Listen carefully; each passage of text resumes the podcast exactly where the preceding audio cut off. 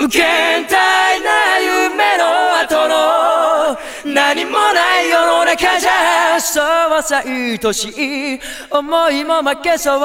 なるけど静しかしないイメージだらけの頼り他梅诺亚在说明这个说明这个原因为什么会消失这个原因的时候，他一直在强调选择，对吧？选择和长大这个两个东西。 但是不管是你你的选择，你是想要做什么，你的梦想是什么，还是你长大，你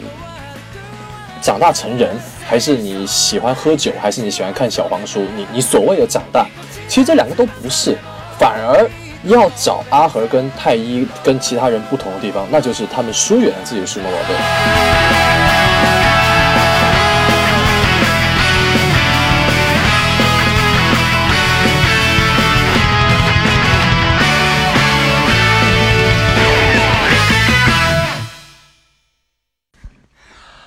好，大家好，欢迎收听新的一期什么电台啊！大家好，我是小松老师。今天呢，这个没有孔老师了。大家知道最近孔老师比较忙啊，我们电台也拖更了好久啊，这个好多很有很有可以聊的话题呀、包括我们这个信条节目还依然躺在剪辑室里面，不知道什么时候能跟观众见面。那这次呢，为什么突然有这么一期节目出现？我觉得还是要特别有意义聊一下的，因为我们知道啊，有部特别这个受关注的电影啊，这个《数码宝贝》啊，《大冒险最后的进化》啊，半刚刚在国内啊，终于进行了公映，然后也。掀起了好多人对于这部电影一个童年的一个啊爷青结啊。那么这次我们请到嘉宾是谁呢？啊，那就是我们上次其实也跟孔老师一起聊过一期《数码宝贝》，那是当时《数码宝贝》的重制版啊。理论上，最后的进化应该是在重制版出来之前就上映了啊，但是由于疫情的缘故，一直拖到现在国内才公映。所以说，我们今天照例也是请到了我们的著名 B 站 UP 主以及微博电影话题小达人啊，BA 大 B 哥，跟我们一起来聊聊这个数码宝贝大电影。来，大 B 哥来跟观众朋友们，不对，听众朋友们打个招呼。呃，大家好，我是大 B 哥，啊、我是那个 BA 啊，那个全名比较复杂，叫我 BA 就可以了、很荣幸再一次参加这个什么电台。哎，这个我们什么电台也得要依靠大 B 哥来给我们引流啊！那非常感谢大 B 哥能够参与我们这次节目。那这次节目，我觉得因为大家已经对于《数码宝贝》这部剧场版非常的熟悉了，我们也跳开以前的套路，讲讲主创阵容啊、票房啊。我相信大家说了主创阵容，大家也不清楚，因为我也不怎么清楚。啊，这个太太就是大家都其实不是太关心这个地，这个这个涉及到这个地方。没错，没错，没错。其实大家更关注的是这个东西的剧情啊，出现了哪些数码宝贝啊，以及它跟童年的这么一个呃所谓的爷青姐顽皮的一个概念。那么我知道这大 B 哥啊，我们的 BA 老师前两天刚刚在自己的这个 B 站和微博发了一期数码宝贝有关的吐槽向视频啊。那要不就今天我们首先有请大 B 大 B 哥老师来讲讲，就是对于这部电影的一个基础看法吧。我们以这个为开始点来聊聊这部电影。那我就先说一下我自己的比较大致的看法。首先就是，呃，我看第一遍的时候其实比较早吧，大家都知道我们就是大陆上比较晚。其实我们第一第刚开始看的时候，我就是其实我是非常动容的，就我最后看完之后是非常动容，就跟大家一样。然后呢，就是后来啊，就是因为太喜欢这个 IP 了，然后后来就反复去思考，然后发现它可能在利益上跟我以前认识的数码宝贝会有一点冲突，然后所以我做那期视频可能会有一点，呃，语气上会有点尖锐，事实上也是我目前为止最尖锐的一期视频了。然后，呃，这个电电影呢，它如果按电影来说吧，其实它的剧情是非常呃非常非常简单。为什么简单呢？因为反派他以前受过创伤，然后长大了要把全世界跟他一样的人全部洗白，类似宇智波带土这样子的设定，其实这个是非常的俗套，对不对？这这真的是说真的嘛，这就是非常俗套的一件事情。但是呢，为什么会有这对？但是为什么这么多人呃会动容呢？像我，我也很动容。就我说句不好听的，就是呃，你哪怕是在 B 站，你有一些 UP 主，他会把所有的进化过程、所有的主题曲都给你放一遍，他都会有一百多万的播放，就是很多人都会哭。其实我看了，我也一样，就是很感动。事实上，呃，我觉得大家会感动的哭呢，它不一定是因为这电影它做的非常好，而是因为它本身这个 IP 它就能够激发你童年的一些呃很好的一些回忆，就是各种东西，就是大家会哭，大家都是非常感性的，是不是？就这是这是我的立场，这是我的立场。当然，电影本身是有很多可圈可点的，这个在后后面再说。对，那其实刚刚这个大 B 哥其实也就，那我们就称呼你为大 B 哥了啊，没有问题吧？哎，没事没事没事，没有问题没问题。那其实刚刚大 B 哥说了一个很重要的点啊，就是说这部电影为什么大家那么愿意去看啊？其实大 B 哥的观点是他一个 IP 的一个影响力，其实大于他本身一部这部电影作品的一个影响力。其实我觉得这点我还蛮认同的。为什么？其实有一个呃有一个数据，我不知道是真假啊，也跟大家分享一下，就是说好像我们大陆上了四天的这个数码宝贝电影的票房的成绩已经超过了整整。日本，因为日本这部这个电影版应该是剧场版，应该是在好几个月前就已经上映了，已经就等于说我们几天的票房已经超过了整个在日本大陆的票房的。那这个其实是在一个 对于一个日本的呃 IP 作品来说是非常少见的，尤其是二次元的作品，毕竟二次元的作品算是日本的国民级的呃这个素材了。就像刚刚我们知道这个《鬼灭之刃》的剧场版，好像什么叫什么无无限列车啊？我超级期待《鬼灭之刃》这个剧场版，因为我自己也跟着《鬼灭之刃》的动画片嘛，然后漫画我也看了一些，然后就这这个他把这个做成剧场版，反正看过《鬼灭的肯定会期待。是对我没怎么看过《鬼灭》，但是我真的我我我我的女朋友一直在跟我说这个制作特别精良，这真的哎不好意思，我插插插个嘴，就是没事没事，我发现我身边有很。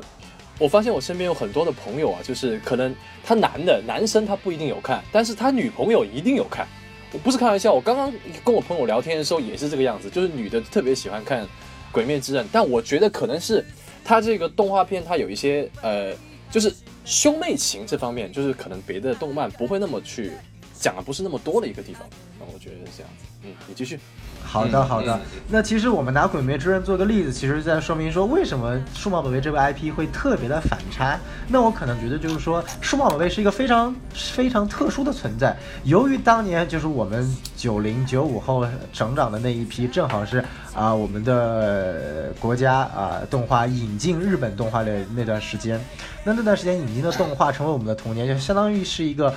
国我们国家动画引进造神的一个过程，就所以就导致了数码宝贝的第一部在在中国人的心中特别特别火，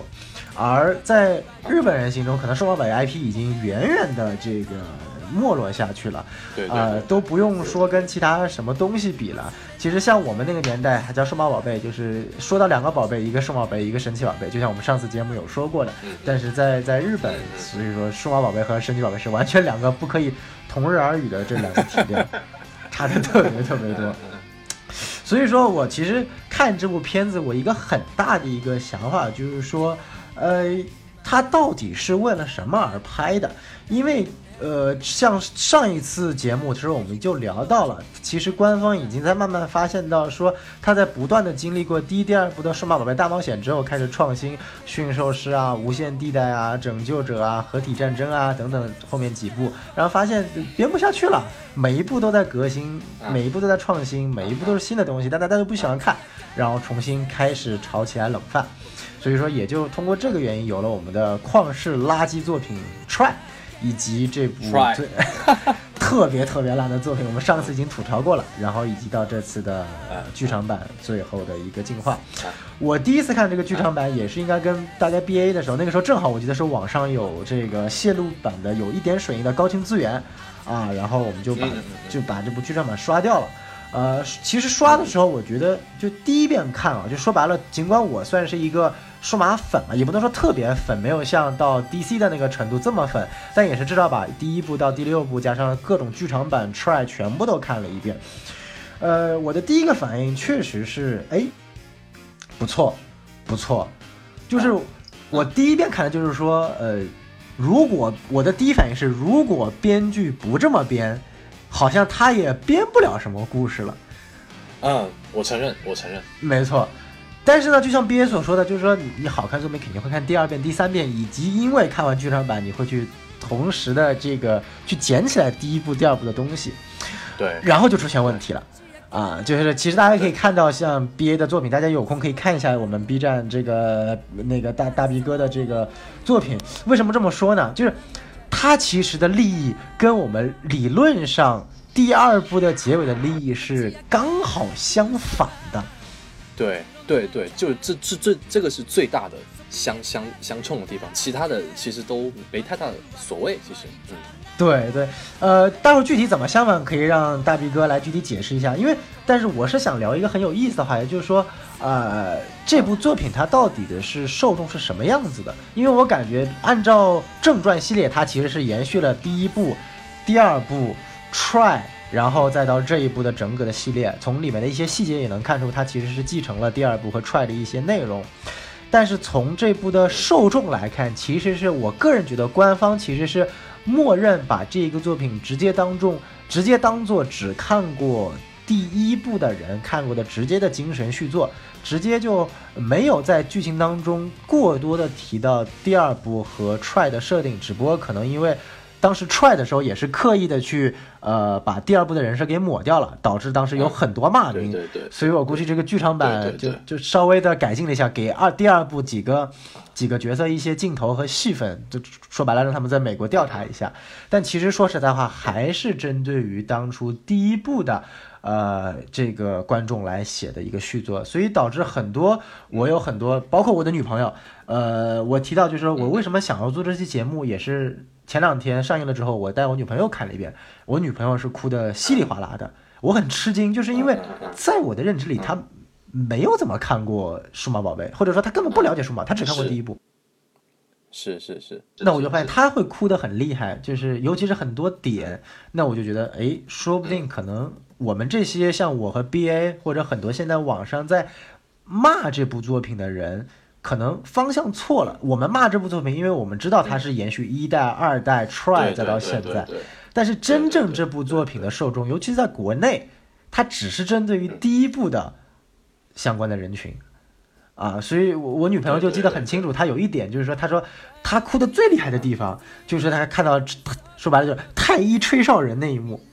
嗯，其实你刚才说的，我百分之百都同意，我是真的非常同意。关于那个受众群体的，我也认为不只是日本、中国大陆，我甚至觉得全世界，他都锁定了全世界，就是只看过，也不能说只看过吧，就是以第一部为呃主要群体的这么一个，就大家就是这群人，就九零九五这这个这个地方。然后我觉得，我我我先就自曝一下啊。我其实并没有小宋看了这么多，我是看过一二三四五，还有所有剧场版。那个六和七，还有后面那些我没有看过，我只看到大门大那个地方。因 为大门大这个，呃，就这里有有有点有点跳脱了，有点跳脱，所以我就我不说接受不了，但是我觉得他，我那个时候已经觉得他已经开始做了比较新了，就是已经开始比较，就是呃，尝试更加新的东西了。就不要说后面的组合战争，组合战争我看了一点点，啊，我知道他们想要干什么。然后那个就，我还要再重申一遍，就是大家哭是非常非常正常的，因为真的每个人都会，我也是一开始动动容。然后呢，我我那个时候感动的时候，我不是在吹哨人那个地方，我是在消失的那一瞬间啊。那影片最后我消失，对，对对对，就是加布兽、牙骨兽他们消失那一瞬间，我是我心里面是有很多的负面情绪的，我是既有负面情绪，然后我又眼睛湿润。负面情绪是什么呢？我不是抵制这个电影，是我不想承认我已经长大了，你已经变成真的，我真这么想。对我已经变成一个打工人了。然后我当时我记得我在我在那个的看完这个看完他们消失之后，我的想法是什么呢？我想要挺梅诺亚的做法。如果说长大就要离开数码宝贝的话，那我宁愿就在那个梦里面不醒来，好吧？就我这，这是我那个时候的想法。嗯，我我觉得 B A 说的很有道理。怎么说呢？其实，呃，我可以接一下，因为 B A 在节目中也提到，因为第二部它的一个主旨是什么？如果大家很多人可能没有看过第二部，我简单说一下，第二部的大 boss 其实是在第一部的被消灭的那个究极吸血魔兽，它的这个阴魂不散，然后吸取了很多力量之后，它最后有个新形态叫做变种吸血魔兽，或者说正统翻译叫贝利亚吸血魔兽。然后他最后是怎么死的呢？他是被嘴炮嘴死的。就是他在最后实力 就过于强了，所有的正派都打不过。然后呢，第二部的主角大辅就就是在这个剧场版中那个在美国美国拿着这个 V 仔兽 EX 的这个角色，他就说，嗯，我有梦想，我要开一家，我要开全世界连锁的拉面馆。然后就在问很多一样的小孩儿，他这个有什么梦想？然后慢慢的，大家很多很年轻的小孩在他心中说有什么梦想，什么要画画啊，当幼儿园老师啊。然后这大 boss 突然开始就分解了，就是他其实就有点像迪迦最后一集，就是大家都变成了光。那这集其实也是，就是大家都有梦想力量。然后等这些小孩说出梦想了之后。本来是没有数码宝贝的，然后结果数码宝贝出现在他们身边了，也就是说，第二部最后的核心是，只要一个小孩有梦想，那么每个小孩其实都是有能力和可能性成为数码宝贝的伙伴的。对，这这是他第二部的核心。那么这部的核心是什么呢？这部的核心是，只要你小孩有梦想，数码宝贝就死了。啊，对对对对对，其实其实我的理解是这样子的，第一部和第二部，他们虽然他们的那个核心是有点不同，但是呢，第一步就是告诉，就是想要传递的一个价值观是，每一个小孩都有每一个小孩的特质，对吧？就像徽章所说的，对不对？然后呢，第二步呢，就是在第一步的基础上，每个小孩都有每个小孩的特质，他们继承了第一步他们每个人都拥有的特质，什么诚实啊、知识啊、爱心啊、勇气。友谊什么之类的，然后在这个每每个人的特质的基础上，然后更加的往前，就是你已经找到了自己，你知道自己是什么样子的人，然后你知道自己是什么样的人之后，你就知道你自己要做什么，你要你想要做什么，你想要成为什么样的人，所以他这个是非常连贯的一个利益的，我是这么想的。没错，没错，其实，呃。呃，怎么说呢？其实因为数码宝贝的定位还是以这个呃子宫向为主的，但它其实是在子宫向一个偏为成人的方向，不像宝可梦这么子宫向。所以说，它其实是在讨论一个话题，就是你作为一个小孩，你他其实是希望你有梦想和这个这个一个去实现的一个理想的。那么数码宝贝作为一个人的希望的象征，它才会出现在你身边。那其实我就在想，就是说，呃，这部它这个点是否到底能说通？就是我们乍一看，它确实说不通，呃，因为我也是前两天看了大 B 哥的节目，然后我就我就一直在想，是否有种办法能把它看似两个完全相反的东西给连在一起？当然了，其实我们从真正意义上来说是没有办法的，因为我们知道这一部的开发是直接把原作的作者给气走了，总导演，总导演给气走了。那，但是我们抛开所有的这个场外不谈，我们就谈作品。我就在想一个问题啊，就是如果你仔细去看，他一个触发数码宝贝消失的核心的观点到底是什么，其实是很模糊的。如果光是从年龄来说的话，那么比太一阿和都大的阿丈。这个或者翻译是叫阿柱还是阿丈，我忘了。呃，他的我是习惯叫阿柱，阿柱啊，那就是正统翻译是阿丈，那我们就叫阿柱好吧？因为这素娜叫空，加尔叫小光，我们都还是按照原来的翻译，大呃原来的翻译大家比较了解，就是阿柱理论上应该是最早失去格马兽的，那但是他没有失去，对吧？啊，不仅如此，不仅阿柱这个人呢，就是。他不仅是年纪最大的，事实上他是所有人里面对他自己的那个想要做的事情是最执着的，啊，他最对对，而且他做的这个事情，我认为，呃，比起那个阿和和太一，呃，就是和他们的数码兽之间的关系，他阿柱应该是更加脱离的，就是按照我的理解，因为他要做他要做医生嘛，那么医生这个环境以及这个职业的特殊性，还有他阿柱本身的这个。性格，他是第一，他跟美美一样，呃，或者是跟素娜一样，都其实他是也是不想打架的嘛，对不对？就是不想参参加战斗的。然后他就是想要做自己的呃的功课。其实这个在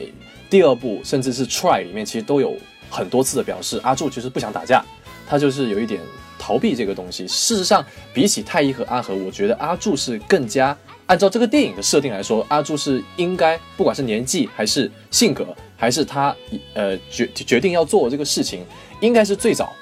触发他和戈马兽的关系解除的这么一个这么一个设定吧。其实，在第一部里面，阿柱其实做过很多的调查，都会显示阿柱其实是在八人帮里面受，就是这个最最没有人气的一位，因为他的整个的人设其实就是他对数码宝贝不感兴趣，他其实就是想做一个安安心心做一个社畜，安安心心做一个学霸，然后就是其实是我们小孩无法理解的一种观念。那这种人居然呃，在这部剧场版中依然还是就跟跟哥马说关系很好嘛，呃，反而是太一和阿和。那如果换句话说，如果不是年龄呢，那其实也说不通。你比如说像光子郎和美美，都别说他妈确定方向了，妈的，光子郎都开公司了，是啊，人家才多大，都做出来自己的手 机了，这都不是打工人了。对啊，我操！然后甲虫兽还在，所以我就在想，对它到底有什么可以说明的？那我可能在想，就是也首先，呃，成长就是年龄是一个充分非必要条件，就是说到了年龄不一定会消失，但是消失的必要条件就是首先你要到年龄，所以说太乙和阿和他能够有这个，至少他们其他人还没到嘛。那可能阿柱跟太乙和阿和最大的区别是什么？就是阿柱他在他的职业方向上没有迷茫过，或者我们可以用一个更加通俗话来说，阿柱其实已经非常早的已经成长为一个我们不喜欢的成年人了。啊、对，可以这么说。对他其实从第一部，甚至说从第二部或者说 try 开始，他已经成为一个，就我已经知道我未来就是一个社畜，数码宝贝对对我来说没有，他一直都知道，没错他一，直都知道。所以说可能因为这种原因，导致他没有在自己的人生方向或者成长上迷茫过，他过早的成长了，导致他可能就没有那么快，反而是相比其他人来说，太乙和阿和一直有一点，就是他们不仅年龄到了一定年纪，而且他们遇到了一个迷茫阶段。而且他们的迷茫阶段的本质是，他跟牙骨兽和加布兽的关系到底是什么样子？因为我在看第二遍，我第二遍是在剧剧场版看的时候，我发现了有很多细节，就比如说像嗯。呃光子郎和美美，尽管非常早的就是进入了这个这个这个职场或者说打工了，一个做电商，一个做科技公司，但是他们一直还是一直都是把甲虫兽和巴鲁兽带在身边的，就是说对，并没有对他们的两个关系发生什么变化。但是呢，太一哈和你看，从一开始这个打完架之后，两个人去大学就没有带太一和呃都没有带加布兽和牙骨兽，包括太一其实一直牙骨牙骨兽，包括太一一直对就是对对，一样。搬了房子之后都没有让牙骨兽去过，所以可能就意识到，就是说这两者是有意的在成长的方向上要去慢慢和数码宝贝疏远了。那这个对对对，没错没错。会成为一个他慢慢，因为他一直在迷茫，事实上，这个这事实上这个解释才是最合理的，才是本来就是他这个利益最合理的。但是只是他梅诺亚在说明这个说明这个原因为什么会消失这个原因的时候，他一直在强调选择，对吧？选择和长大这个两个东西。但是不管是你你的选择，你是想要做什么，你的梦想是什么，还是你长大你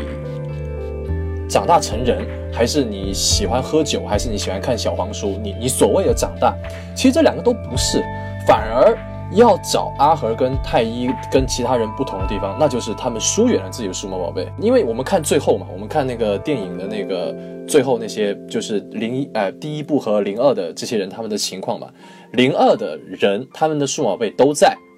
但是第一部的第一部的都身边已经没有。已经没有数码兽了，就肯就有点那个意思，你知道吧？就暗示就是说，呃，第一部无印的人已经没有了数码宝贝了，这么一个说法啊啊、但是你看啊，我们说到这个，说到这个最后，说到最后，他暗示说最后的呃第一部的人已经跟数码宝贝分开了，那就又跟我们刚才跟刚才小宋你说的那个又有点冲突了。那既然说，对你你你明明就已经没错，你可以这么解释说，不管光子郎他发展再怎么好，不管美美她做电商做再怎么好，不管素娜她对她自己这个这个插花的这个职业有有多迷茫，对不对？但是他们都没有离开他们的数码宝贝，所以他们数码宝贝就没有消失，但是素娜又又有消失，这又是一个矛盾点。所以就是你不管你怎么去理解，好像都会有点冲突。虽然刚才小宋你说那个是，我也认为是最合理的，你你觉得数码宝贝不重要，你觉得现在已经呃不用怎么战斗了，你觉得战斗才需要数码宝贝，然后你的生活不需要数码宝贝，所以你就会出现倒数。我可以理解，我也接受这么一个这么一个设定，但是整个电影下来就有点，你知道吧？我就感觉好像是他们那些主创一群人在开会，然后我们我们说啊长长长大和成长啊长大成长，他们就会那个，然后别人都都都都这么做，但是大家在讨论每一个设定的时候，呃，可能没有讲讲的太太那个东西，就就胡乱凑，因为其实这个电影给我感觉就是有点有点拼凑感，你知道吗？呃，歌曲有致敬，每个人的性格，然后然后各种各种细节彩蛋什么的，我就觉得有种有一种拼凑感。然后因为这是商业嘛，毕竟对吧？大家都懂商业，怎么样可以赚钱，怎么样可以赚眼泪，所以我觉得是他们的内部并没有去协调好这个东西，以至于我们这些可能稍微老粉一点的就会爱抠这些呵呵 抠这些东西。啊，就是这样。没错，就憋说的很对，其实就是四个字描述，懂得都懂。其实我我我估计这个这个这个企划案是怎么出来的呢？就我觉得很简单，就是首先第一点，数码宝贝，呃，陪伴着数码宝贝，数码宝贝陪伴那一代人，正好都长大进入大学阶段了，就正正好好，我小时候看数码宝贝，跟我一样年龄的人，到了现在这个年龄，我们看的人也进入大学了，要面临人生的就就业方向了，这个。太一他们也要进入大前辈的人类方向了，所以说首先就是他们肯定需要在这个节点出一部作品来圈一波钱，啊、圈一波钱肯定是一个没有所谓对错吧，就是商业行为嘛。没有没有没有错没有错，嗯，他们就会想说，哎，数码大冒险其实想不出什么 idea 了，没有什么办法可以想了。第二部的结尾 其实已经给你框死了，就所有的人都活着，并且长大了，并且结婚都有小孩了，所以说你肯定也写不出来什么人死了，数码宝贝死了。然后呢，结果前两年又出了一个踹，踹告诉你说这个呃所有人都已经究极进化了，那我这部剧场版到底能我出什么东西呢？对吧？就我要是这个哎策划，我也想不出来。你说到这个踹的时候，我好像看到一个呃一个一则消息，我不知道是真的还是假的，就是这个踹和这个羁绊，就是他们两个就就这两个两两个作品在做的时候，好像是一起的吧？就是它是有一个先后，是有一个先后的区别，但是好像是本来说是呃踹做完之后，然后这个羁绊是作为一个延续或者说是一个补充，然后谁知道踹好像就被人骂出屎了，所以这个呃后来他们这个羁绊就可能改了一点点，我认为这中间是有一些问题在这里面的，就踹表现不好，然后导致这个羁绊承载的过多的那个怎么说呢？拉回票值，拉回票值，或者是拉回情怀值之类的。没错，为什么我觉得 B A 你这个观点特别好呢？我其实这里有个小小的阴谋论，或者不叫阴谋论吧，就是你我看了我我我没有看很多遍啊，我就可能自己在电脑上看了两遍剧场版，然后自己又看了电影院看了一遍，我发现了一个问题，其实这部电影呢会有很多的点我们没有讲到。首先第一点，我们看 try，就是因为理论上按照这个剧作连衔接，它是衔接 try 的。那 try 的结尾是什么呢？try 的结尾是那个秩序兽被干掉了，但是幕后的大反派那个黑化的玄内，玄内还活着，对吧？他留下的最后一句话说，结果对，然后然后就进入到了这个最后的进化了。然后我们看到最后的进化里面呢，也不偏不巧安排了一场玄内的戏。然后这个玄内呢，你也没有解释怎么又变好了，他就是过来给你解释一波，说告诉你，哎，这个反派说的是对的。OK，好，那我这里就有个问题了，他真的是好的学内吗？他有没有可能还是那个黑化的学内？而其实数码宝贝消失根本不是按照所谓的这个设定，因为还有一点，其实嗯剧场版根本没有提到，但是一直在暗示的就是极光到底是什么东西。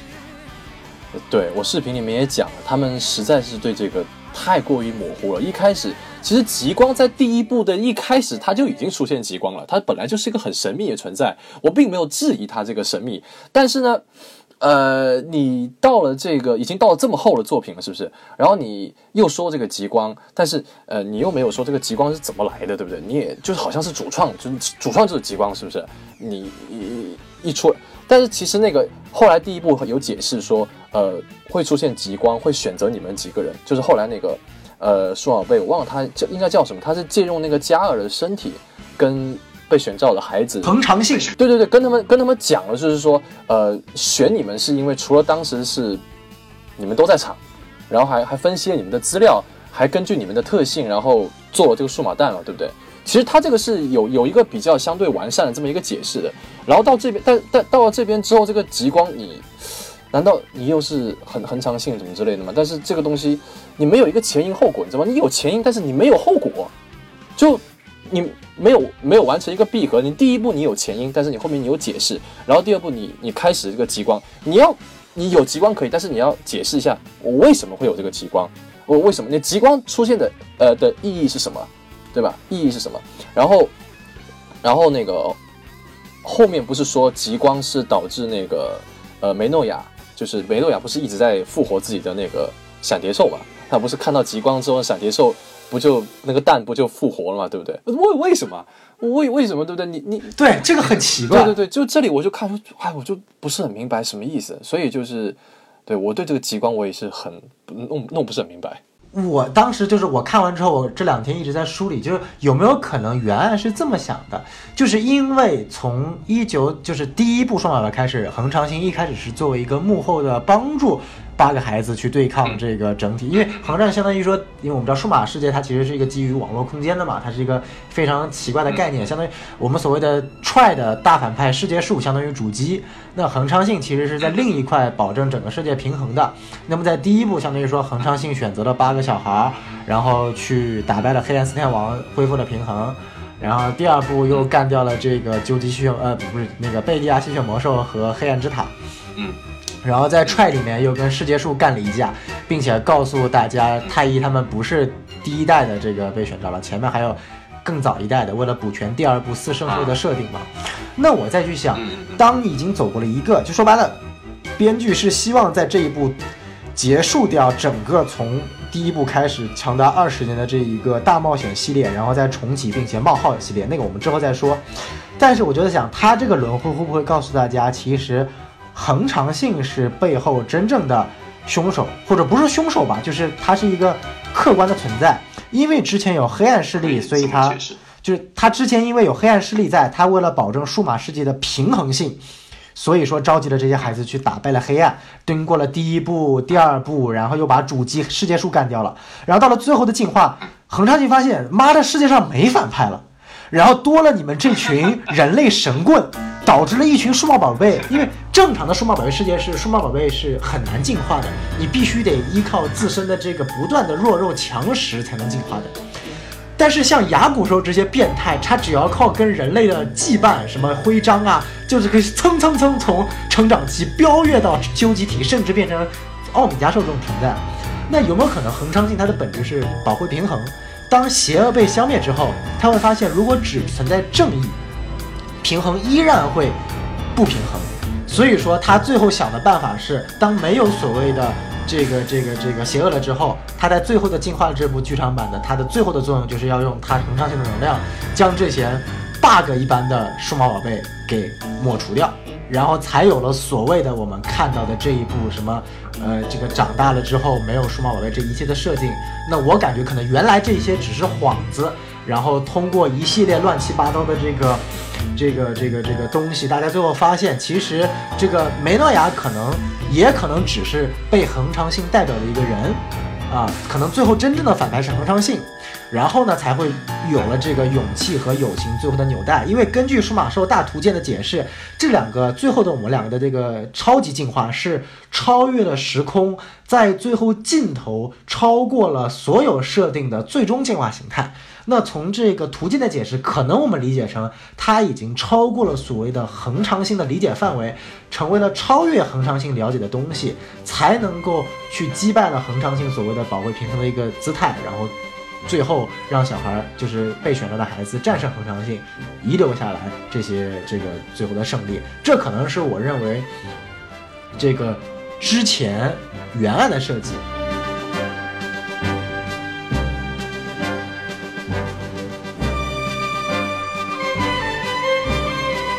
经过第三部 try，大家发现，首先第一点，大家对于大肆宣扬恒常性和世界树这个概念很不感兴趣。因为其实恒常性在第一、第二部里面是基本上很少出现的。我相信，如果只看过第一部的人，你是根本不记得有恒常性这个设定概念的，你就会记得一个玄内老人以及一个 bug 一般的加尔，但根本忘记了加尔其实背后是被恒常性控制的。那第三部重新搞出来这个设定，然后大家发现根本不喜欢，我还我搞你这么多莫名其妙的神棍设定，我还不如就你就看你数码宝贝打邪恶势力。所以到了这一步，可能就是说把什么恒常性都去掉了，就改成一个，呃，这个这个，其实你会发现 try 和这个最后的进化的反派套路其实一样的。Try 的最后的反派也是因为他是第一批被选择的孩子，他的数码兽跟四天王的时候打败的时候死了，然后呢，他怨恨一直想去复活自己的那个石梦兽，然后变成了被反派利用。那这部其实也一样，是因为这个闪蝶兽没了。然后他要去，可能就我个人觉得这个极光是恒常性所带来的。那通过恒常性，他复活了这个闪蝶兽，然后并且告诉让这个反反派梅利亚去，呃，是叫梅利亚吧，我忘了，就是反派这个女的去做这件事情啊，然后去让所有的这个神鬼小孩消失。那这个是说得通的。但是你现在把这些恒常性都砍掉之后，咱们就去看这部作品，其实从很多层面是。说不通的，不光是从跟第一、第二部的逻辑，你你就是自己这一些东西，你包括极光没有解释，你包括一开始这个鹦鹉兽没有解释，你包括最后它这个到底消失的机制也没有，以及最后那句“我相信你他妈一定会回来的”，到底是个什么屌意思，我都不知道。对对对，他那个 一开始那个鹦鹉兽那个呃的出现嘛，然后我看到有人评论就说。啊，那个你怀疑鹦鹉兽的出现是没有道理的，那那个什么剧场版滚球兽的那个诞生里面也没有啊，没有啊，人家后面有讲的，第一部后面是有讲的，加尔有告诉他们选择你们的时候，还有这个鹦鹉兽之所以会出来，是因为出了一些问题，他至少他是有讲这个东西，他并不是平白无故出来，他并不是平白无故出来的。然后刚才就小宋你说的那些恒常性这些设定，说真的，这个不要说你不确定了，你拟出这个设定出来。不要说我们了，好不好？就是电影院那些电影院看，就是比如说你女朋友是吧？一把一把鼻涕一把泪，谁他妈管他是什么恒常性什么东西的？一开始一开始没有人没有人管他，然后到了这个就就更没有人管他，他就更加的把他呃引到就是，但是你知道吗？这个东西你可以把它隐藏的比较好，像第一部一样，它也是隐藏的比较好，只是稍微说一下而已。但是在这个电影里面，你可以把它隐藏的更加的隐藏，但是你好歹有一个头，有一个尾，你甚至也可以借加尔的嘴说点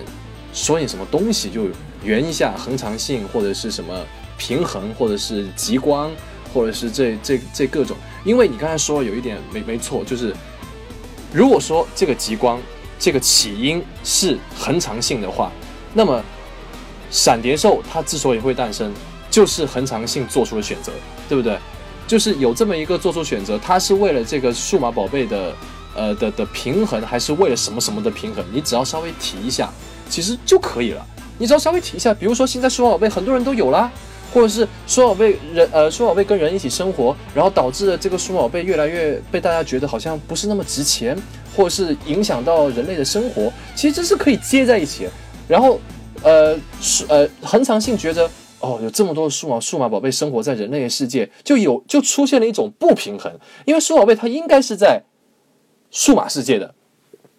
对吧？然后现在都已经都已经跑到人类的世界来了，但是数码世界又没有几个人类，其实这也是种不平衡。我只是打个比方而已，因为你要找不平衡，其实怎么都可以找得到，你随便找一个，其实都有说服力。然后你出现这种不平衡之后，然后你想要收回。然后，比如说，比如我是恒常性哈，我看到呃这么多人都都都圈养数码宝贝，但是呢，你们又不好好珍惜，你们又想做自己的事情，然后你们又不管你自己的数码宝贝，把它托托给嘉儿，托给托给阿五，去去管，你们自己管你们自己的，那这么这么一来，那就不平衡了嘛。那既然你不平衡，那我就要搞你啊，是不是？你突然，那这你就说得通了。这个设定是突然，就是我突然想到，我就是要搞你嘛。然后你再你再把这个，你再重新找回彼此的那个什么羁绊啊！我我不想跟你分开，就比如像素娜一样，她想通了，比丘兽给她送送一捧捧捧一束花，然后她想通了，然后呃，然后那个太一呃太一和阿和通过加尔和阿五跟他们的八达兽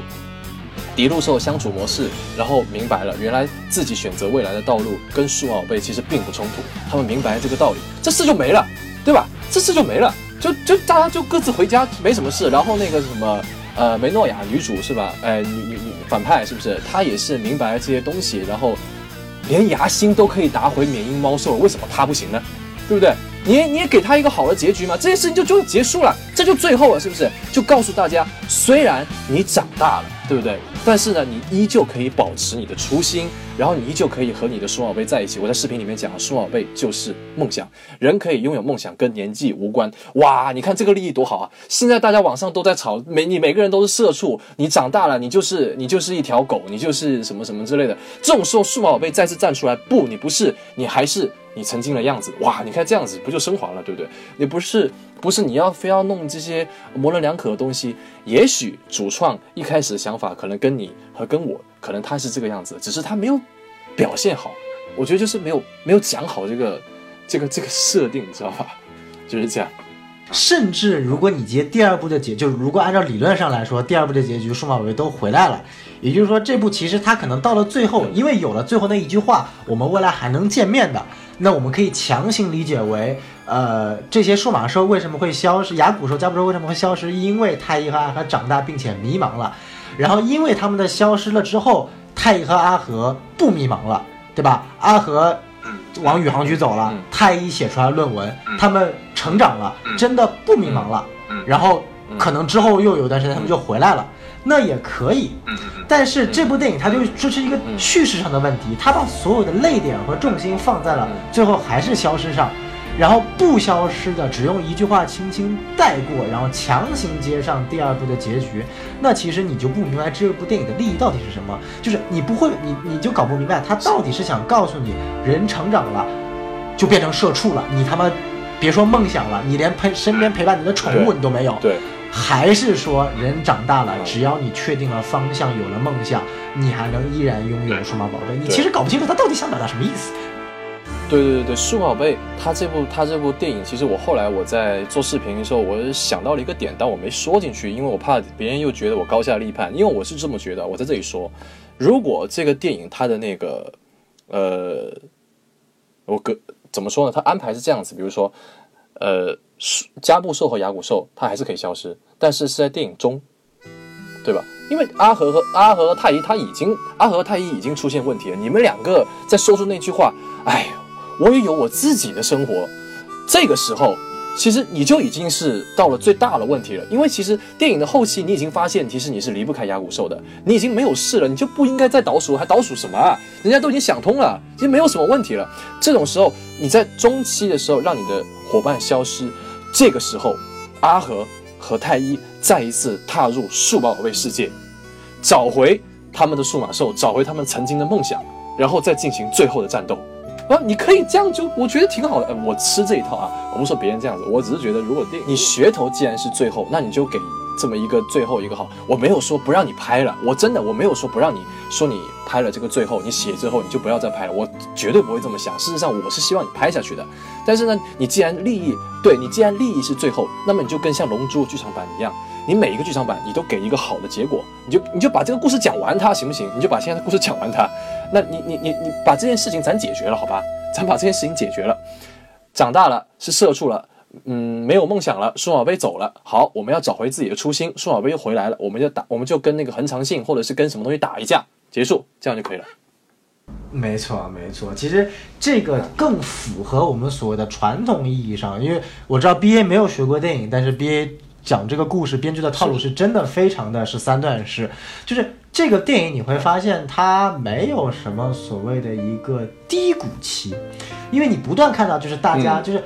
太一其实没有什么太大的变化，他一直就是想跟牙骨兽在一起，然后就发现要不在一起了，然后就是我一直要跟你说不在一起。他们所谓的低谷的变化就是说我一定要去战斗，就算我要跟你消失了，我也一定要去战斗。这个利益其实就不高，你反而按照 B A 所说的，就是如果在中期太一和阿和在心性上出现问题了，他就觉得说我有了自己的人生，我家不说牙不说不重要了，然后就在那一刻他们俩就消失了。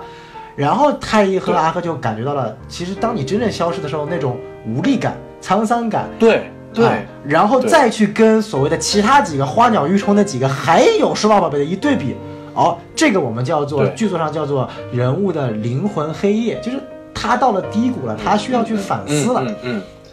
然后嗯，这个时候对没错没错，你再去配上，就是因为我我其实没有哭，但是我觉得那一刻吹哨真的很关键，因为吹哨这个梗一直是第一、第二部一个关键。如果我们通过吹哨，太一或者太一吹哨，阿和吹口琴，在那一个瞬间，他们重新拾回了那种感情的时候，雅古兽、加古兽重新出现，跟他们最终进化，那会更爽。对。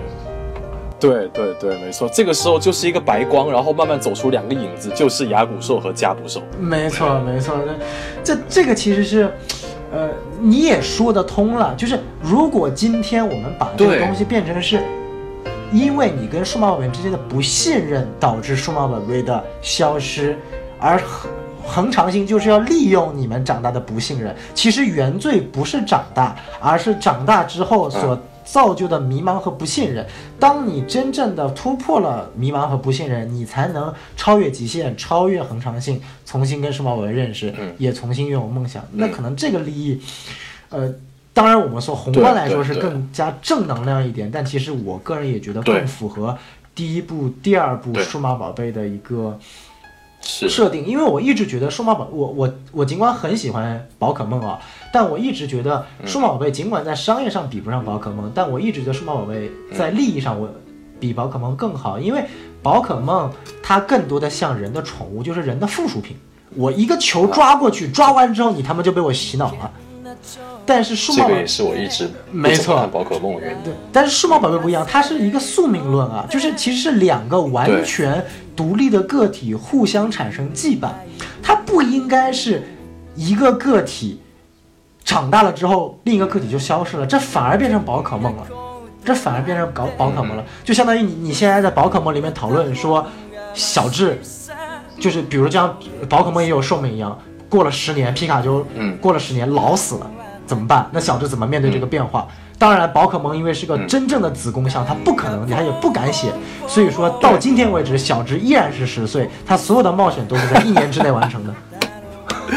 对对对对，小智永远长不大。这这这个就是一个很就就就像我们养宠物一样，我们我我因为我自己做宠物的，其实很有很有感触。你养一只宠物，其实你就你最担心的是十四年之后，因为宠物平均年龄是十四岁，你十四年之后怎么面对它的死亡，这是你一定要去去面对的事情。那数码宝贝它能够在这场这部剧场版中讨论这个问题，我觉得很好。但是他讨论的点对就是就就你死了就死了呗，你还能怎么样？那我觉得就很很很奇怪。切ない道だらけの頼りない翼でもきっと飛べるさ Oh my love 是没错。事实上，现在很多的这些动画片或者是电影，它的噱头其实 呃跟类似这种最后或者是最强这种东西，他们都会用这个来当噱头的。但是往往这一些电影，他们不是真的最后，也不是真的最强，你知道吗？就是它真正呈现出来的，它往往都不是这个样子。所以我就是觉得，对，就是最后这个东西没有最后，是无限。那我视频里面也说了，我觉得你最你你你用最后当当这个噱头，但是你想要表达出没有最后是无限，我觉得这个就是非常好，像那个宝可梦一样，可能宝可梦它就还你还别说，它弯道超车，它还从从这个整个整个宏观上告诉了你没有最后，我就是无限，小智他永远就是这个就就是这个这个年纪，告诉你咱童心就是不会长大，每个人都要保持童心，小智永远十四岁。没没错没错，就是其实呃，嗯尽管我们说一部动漫我可以谈成人的故事，聊成人的话题，变得有深度，但它本质其实还是一个给小孩子看的。它告诉你的是，就我一直理解数码宝贝想告诉小孩的是，这个世界很残酷，很暴躁，也有黑暗面，但是只要你保持内心的纯洁，有梦想，你可以去对抗它。但是你其实往完后看，其实从 try 开始就有问题的，包括 try 最后的结局，太一告诉加尔的是，因为我们知道最后的那个那个秩序兽是由主角的，就是牙牙牙心的那个免疫猫兽变的嘛。当时他们面临一个抉择是，花费力气把免疫猫兽救出来拯救它，还是就把它杀死？嗯那太一说的是，我们长大了，我们应该不再去相信我能拯救它了，该杀就杀吧。所以说从从从那一刻开始，其实 Try 带给数码宝贝的一个变化就变了。就就是它变成愤世嫉俗了，它变成说我们长大了，所以我们的观念要改变了。可能这个很真实，但我相信我们看数码宝贝看的不是真实，看的他妈就是嗯，就是奇迹。我们已经我们已经在真实的世界了，我们就想看一些能够告诉我们，对啊，能够告诉告诉我们现实世界没有的东西，来激励一下。对啊，我要我要看真实，我他妈每天九九六就可以了，我他妈需要发花钱去电影院再他妈看真实吗？肯定不需要啊。是，对不对？所以，所以，所以，其实我觉得双宝贝它它，而且他什么叫最后？他妈的重制版已经上了，他还跟我说来最后，嗯嗯，这就很奇怪。所以说，呃，他其实蛮蛮蛮有点对不起很多真正热爱数码宝贝的人对他的爱，而把他的核心的用户放在了一群路人粉当中了。当然，这可能也是一个怎么说？从商业上来说，已经证明它是很成功的了。它在中国的票房成绩一定会超过一个亿，这对于一部引进的日漫作品来说，已经是非常好的成绩了。嗯，而路人粉绝对也赚够了眼光了。我从来没有见过我女朋友能哭成那个样子。确实，确实，确实。我在视频里面的最后我说了，就是我没有觉得，我原话是这么说的，我说我并没有觉得，就是看电影哭没有把看电影哭的是傻子啊，我并没有这么觉得，我只是觉得主创他太知道大家想要看什么东西了。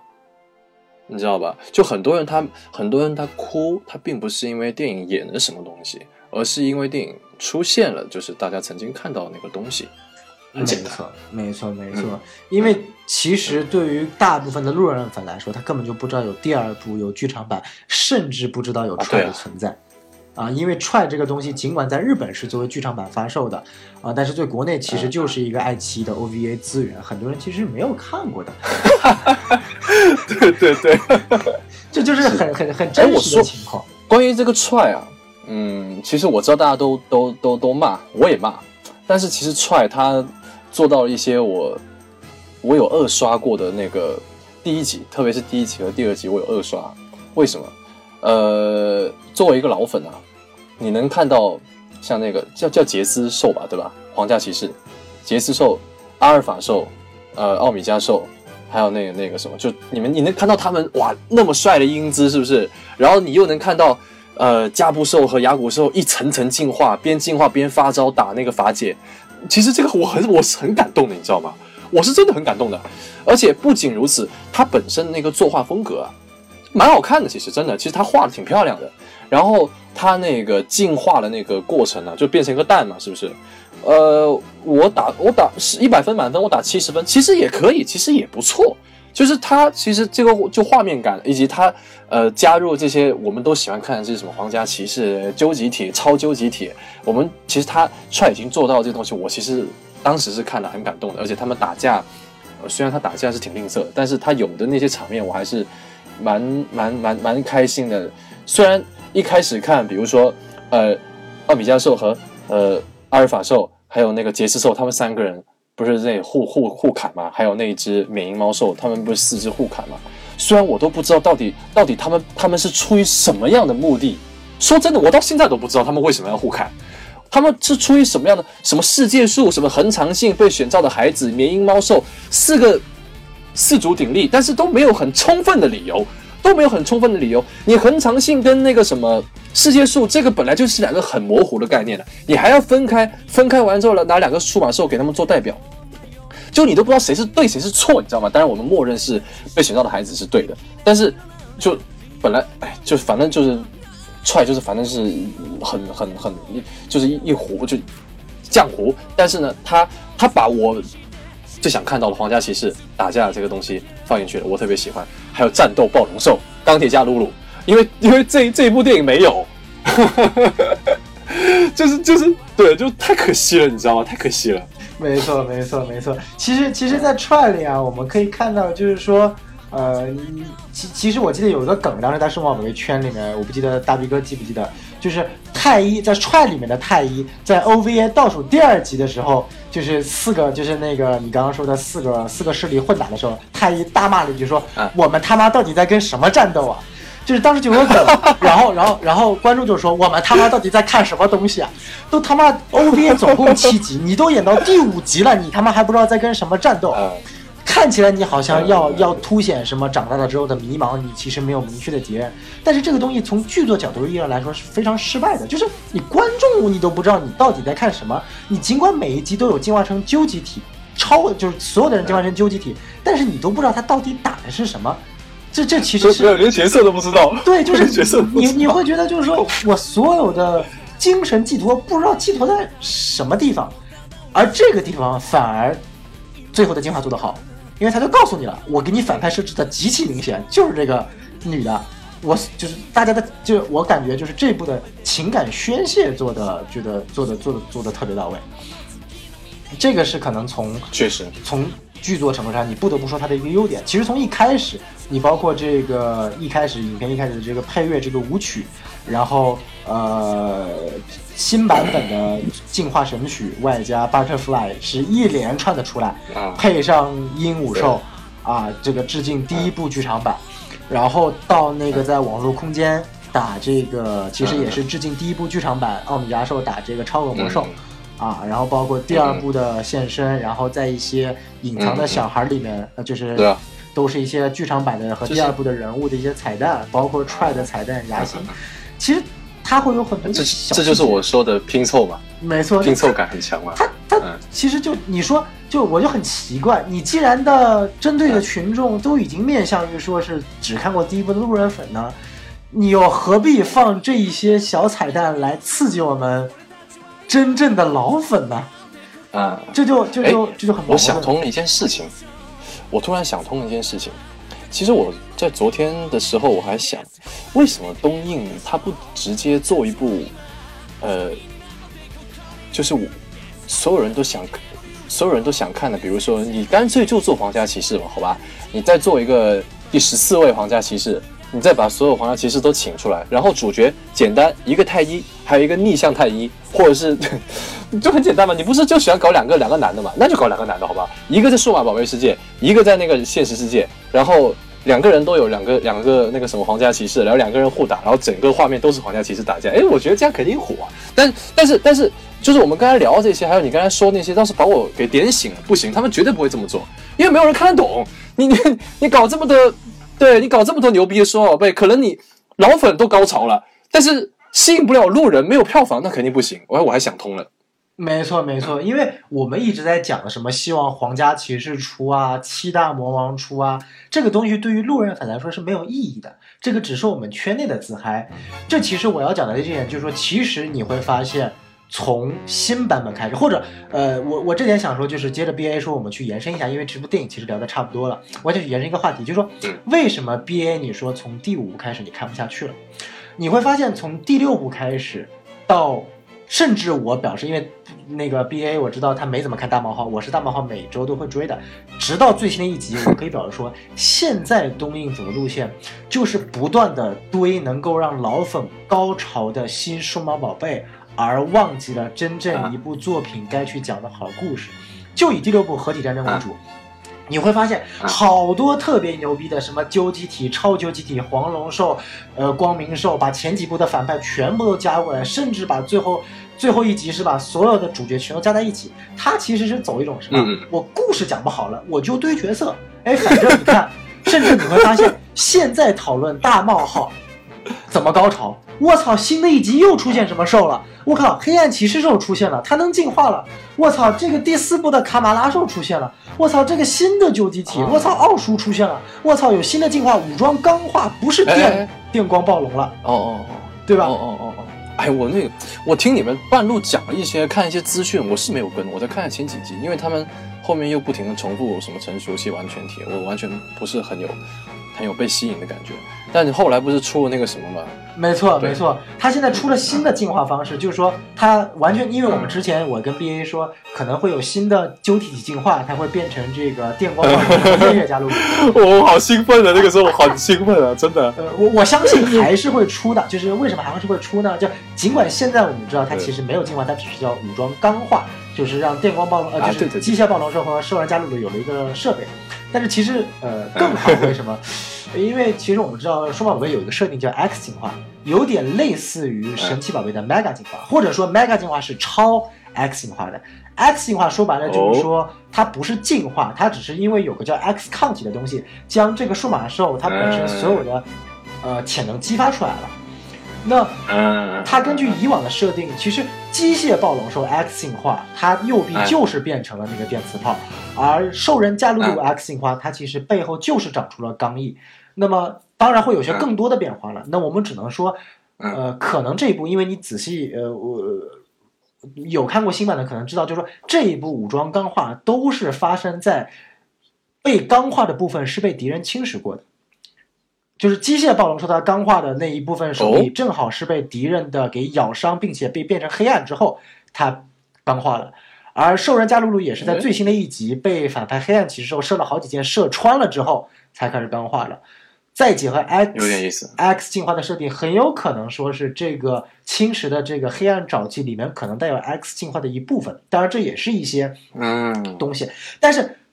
我就拿不谈别的，就拿我刚刚在脑补的这些东西，就已经说明了数码文现在的路走弯了，因为他在做让 老粉高潮的事情，但是新粉根本不会入坑，因为没有人知道 X 进化是个屌东西。哎，你这么悲观吗？我就这这就是为什么，因为我我尽管我跟 B A 说，哎呀，新版本对于老粉来说真的不错，它有了很多新的进化方式，出现了很多新兽，但是我没有跟一个没有接触过数码宝数码宝贝的人推荐新番，为什么？因为很简单，数码宝贝现在已经很清楚自己的定位了。我不再去吸引新观众了，我就是去吸纳老观众的钱，就跟现在很多手游一样，我不再去吸引新手游观众了，我就是去氪老观众的钱，因为你会去发现，你去看第一部的时候，为什么有那么多受人路人喜欢啊？徽章的力量啊，这个每个人得到的变化呀、怎么从迷茫，在新版本中完全没有出现，所有人物的变化仅仅就在三分钟之内结束，三分钟之内结束。打个比方，我记得印象最深的就是光子郎的一集，在老版本里面，光子郎进化成就是超进化，超比多兽是什么？嗯他用整整一集的时间讲述这个光子郎进入了这个宇宙脑膜的空间，然后被宇宙脑膜蛊惑，就是说不去追求知识的力量，也要放弃甲虫兽。那集其实看着很很绝望的，因为甲虫兽他的性格是非常喜欢光子郎的。那最后是在光子郎挺压抑的，很压抑的。然后最后光子郎是在整体的，他经过了整个一个片段，他是一个人物弧光的变化，他最后意识到了不能被诱惑下去，他需要知识，他需要这个这个甲虫兽的热爱，然后觉醒了自己知识的徽章，甲虫兽进化成了超级多兽。我具体情节不记得了，但是我我没有重新，我从来我只看过第一部一遍，我还记得这个画面。然后我们看一下新版本它是怎么设定的。新版本很简单，是呃光子郎、太一和素娜他们一行人走在路中，突然面对了一堆骨架兽，然后打了半天哦，然后出现了一只大骨架兽，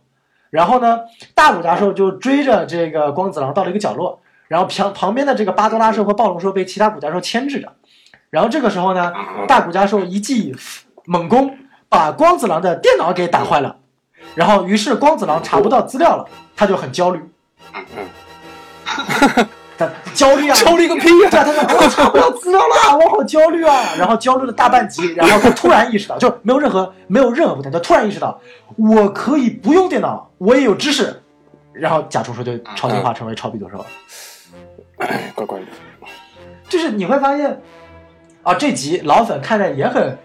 这个这个这个这个高潮。哎呀，这个大骨加兽骨加兽出现了，这个老版本的这个老反派出现了，然后然后打斗场面也不错，但是真的人物没有什么显著的变化。你让一个说白了，你真的以一个平常日漫的标准来看，这个人物是一塌糊涂的，根本立不起来。甚至还比不上第六部合体战争的工藤大气。这是我觉得现在嗯我看到大冒号直到现在一个一个一个一个非常有问题的地方，也是我觉得数码宝贝一个就神奇宝贝或者说宝可梦，它有资本干这个，因为它的市场足够大了。他拍了一部剧场版，把所有神兽聚集在一起，大家就能高潮。我操！就是就是就是前几年那个胡趴嘛，他胡趴用那个圆环嗯把所有的神兽全都罩在一起，呃，打架，呃，我操，真的是神仙队友，很很好看，剧情很垃圾，但是就看神仙打架就够了。但是数码 数码宝贝你没有这个资本干这件事情，你没有那么多粉丝。说白了，你说国内数码圈能有几个人呢？像样的游戏吗？没有。像样的漫画吗？没有。完全没有。像样的动画嘛，都是吃老本。嗯，那你说这个东西，它说白了到现在只能吃老本，这也是我觉得我慢慢发现，因为其实说实在话，我们聊上一期节目的时候，我们对于大冒号还是有很高期望，甚至觉得对于数码版这个 IP 还是有发展方向的。但其实到了今天，我依然作为一个老粉，我可以给数码宝贝大冒大冒号打上十分满分，我可以打上七点五分吧。但是如果作为一个路人，啊可以我可以毫不留情的给他打到两到三分，因为根本路人看不懂。哦，这样子啊。所以话说回来，你还是觉得地光暴龙兽会出现，是不是？我还是觉得它会出现，它一定会出现，我百分之百保证。我跟你说，他要是没出现的话，你这脸就肿了。我跟你说，我他要是没出现，我这个，呃，你这七分七点五分还打得了吗？不他要是没出现，那那我我我操，我直接不及格。我跟你说，很怎么是有可能哦？你要做好这个准备啊！你你要要做好这个准备，是有可能不会出现这个这个这个演月还有这个电光的，有可能的。呃，为什么我觉得它肯肯定会出现呢？因为我们知道数码宝贝它其实在推出这个新系列的时候，会推出一系列周边卡牌。尽管没有官方消息说这里面的对照是一定的，但是目前为止，所有在卡牌更新的兽都会出现在新的这个动漫里面。包括最新一集，我们之前说恶魔兽到底是什么样的存在？因为包括你其实进行到现在快三十集了，主角已经打赢了打杀死了两只究极体若干只完全体，然后剧情告诉你，这些究极体和完全体全都是为恶魔兽而服侍的，全都是服务于恶魔兽的。然后所有的老粉就在想说，恶魔兽到底他妈的，他一个成熟期他哪来的这么多能力呢？然后就有人猜他其实是个马甲它可以进化，然后最新一期的预告里面确实它可以进化，它进化成了新种的魔兽，也是被卡牌所印证的。哦，对，有点意思啊。啊，然后但是新种的魔兽，反正至少在我看来，这个设想设计大家可以自己去看一下，设计就设计的很垃圾，因为新种恶魔兽它的图鉴设定是由人为创造的数码宝贝，是由人为将恶魔兽进行改造改造成的新型数恶魔兽造型。它最早出现于最早一版的驯兽师漫画里面，是由一个人类叫切羽的人改造出来的造型。他那个造型一点威慑力都没有，都没有恶魔的那种感觉。他的脸是被封起来的，就是一个完全像傀儡一样的造型。所以说，红色的面具是吧？没错，所以说它进化成了新种恶魔兽。从路人老粉来看，很高潮。我操，十几年前的新种恶魔兽居然在动画里被实现了。对于路人们来说，哦，难怪。对对路人粉来说很懵逼啊！一个被塑造的这么有威胁力的恶魔兽，突然进化成了一个看起来像一个小喽啰一样的完全体，就就就很奇怪，你知道吗？所以所以所以难怪你说有可能。对，所以说，呃，我相信电光和艳月一定会出来，但是他们出来，我觉得对于吸收这个作品，因为还有一个调查就是说，呃，不管哪一集，这个数码宝贝大冒号新版都没有登上嗯。同一个时间段这个收视率的前十，包括前两集，呃，为了卖情怀，把天使兽重新嗯。招出来，放了一个 bug，然后又嗯。变成了个蛋，致敬嗯。第一版。那一集收视率暴增，但依然没有进到前十。啊，这样子。没错，不过，不过，不过你，你说这些倒是可以成为电光会出现的这么一个论据吧，倒可以相信一下。但是你要知道，一旦这个，呃，这个，这个，这个电光暴龙兽和那个偃月加鲁鲁，如果说这两个出来的话，问题就就会有很多问题了，你知道吗？就是如果如果这两只出来的话，那那那那其他几个孩子的进化还会照原来那个路线吗？我以你如果说假使它会出来吧，电光暴龙兽会出来，那战斗暴龙兽是肯定有的啊，这是肯定有的，这这个这个不需要质疑吧？那毕竟 OP 都出现了嘛，对不对？那对，那既然它有两个进化路线的话，那其他的孩子可能也会有一到两个进化路线，都说不定。毕竟在 Try 里面已经大家都已经知道，他们也是本来他们就可以进化成究极体了。那其他的孩子会不会？如就好吧，我们按照以前的套路，其他的孩子不会，好吧，总是会差一阶嘛，这个大家都已经习惯了。那就就就暂时就算阿和和太一他们两个人可以进化成第二个形态，那那到时候还要出现另外一个奥米加兽吗？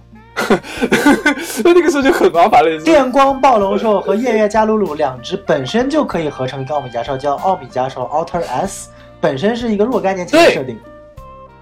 对对，我我我当时也是看到这个，我也觉得好帅啊。但是如果他真的进化成这个样子的话，那就有点复杂了，你知道吗？这故事就你该怎么编呢？比如说，你像你看第四部，第四部他们有有有几个那个武装，或者是第二部有几个武也有几个武装，对吧？他可能同一个阶同一个同一个阶段的，他有两个进化路线，暗光或者是什么什么之类都可以。但是但是但是你要让这个战斗暴龙，呃，你要让机械暴龙兽。呃，你要让牙骨兽旧集体有两个进化分支的话，你就必须得做个区分。为什么我这一次要进化成电光？为什么我要进化成战斗暴龙兽？那么你设定就要再填了。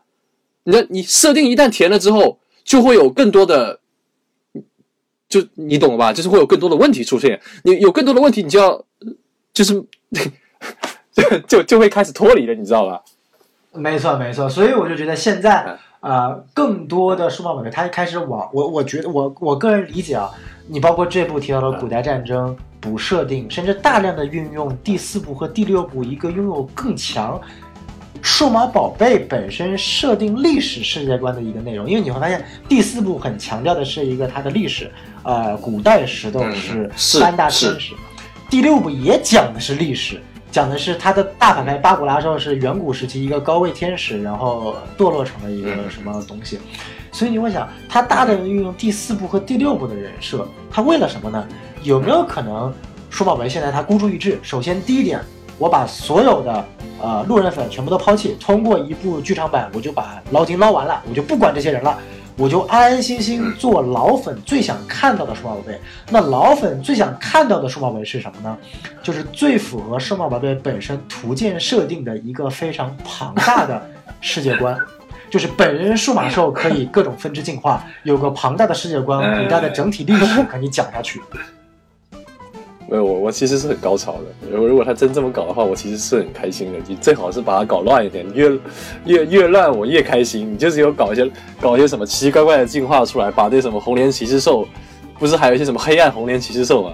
还有那个什么什么什么大古拉兽进化成那个什么那条一条邪恶的龙什么之类，你把这些都搞出来，我就我就开心。数码宝贝它真正的奥妙就在于说，大家看到很多。只有出现在漫画和设定中的数码宝贝可以登上这个动画的舞台，这其实是老粉最想看到一个东西。而这件事情其实就是说白了，呃，其实若干年前数码宝贝出过一部作品，是将一二三四五六六代的世界观融合在一起的。就是我们知道一二三四五六是六代的世界观其实是分离的，但是在有一年数码宝贝出过一个叫做就是第六部不是叫数码宝贝合体战争嘛？它同样出了一个数码宝贝合体战争的漫画版，漫画版，呃，在开头跟动画一模一样，但是慢慢的路径完全走偏，跟动画版的路径完全走到两个不一样的阶段。而在数码宝贝合体战争的漫画版当中，它是巧妙的通过各种的背景知识、补充细节和彩蛋，将一二三四五六部的剧情全部连在一起了。比如说，在漫画里面协助第六部的男主工藤大器，呃，一直同行的迪路兽，就是第一部加尔的迪路兽，以及他的巫师兽也是第一部加尔的迪呃巫师第一部的巫师兽后来转生了，然后包括他们也提到了，曾经有人类赤手空拳干掉了世界树，说明的是的第五部大门大。然后包括第二部有提到，就是呃，数码宝贝合体战争这部漫画也出现了很多皇家骑士，因为皇家骑士最后是要打这个终末千年兽，然后其中有一只皇家骑士叫做究极 V 龙兽，他提示过，就说他在成为皇家骑士之前，他在幼年时期曾经跟人类一起在人类世界冒险过，其实这在隐喻的是隐喻的是第二部的 V 兽兽嘛，没错没错，牛逼！然后他们也提过，曾经拥有过什么力量让数码宝贝和人进行合体，暗示的是第三部最后以哇及第四部。然后第四，然后也提到了这个古代的石斗士。所以说内部的数码宝贝哦是我特别喜欢看的，你可以去看一下，叫《数码宝贝合体战争》的 呃漫画版，网上可以搜得到。就是一开始看起来它是，漫画，它是漫画，它是漫画，它是漫画，这动画成本太高了吧？是动画。你想多想生活了，你想多了。就屌了。我说，它如果是动画的话，我怎么我怎么会？他如果是动画，我怎么会不知道啊？没错，原来是。漫画。哎对，它是漫画，所以说这其实，呃，其实我感觉漫漫制作组是想做这件事情的，而正好他通过就相当于这个最后的进化完结了之后，把所有的糟粕全部去掉，从新版开始，拿着大家最熟悉的人设，但是我就做一件事情，很有可能我我理解啊，就数码宝贝，它可能之后翻拍都不会。再拍什么其他的人物了，就可能以太一这帮人为基础，去慢慢的探索整个这个 这个这个这个数码版世世世界。那那尽管作为一个 IP 粉，我会失望，嗯因为这意味着这个 IP 再也不可能扩大了，它只能成为一个小的领域。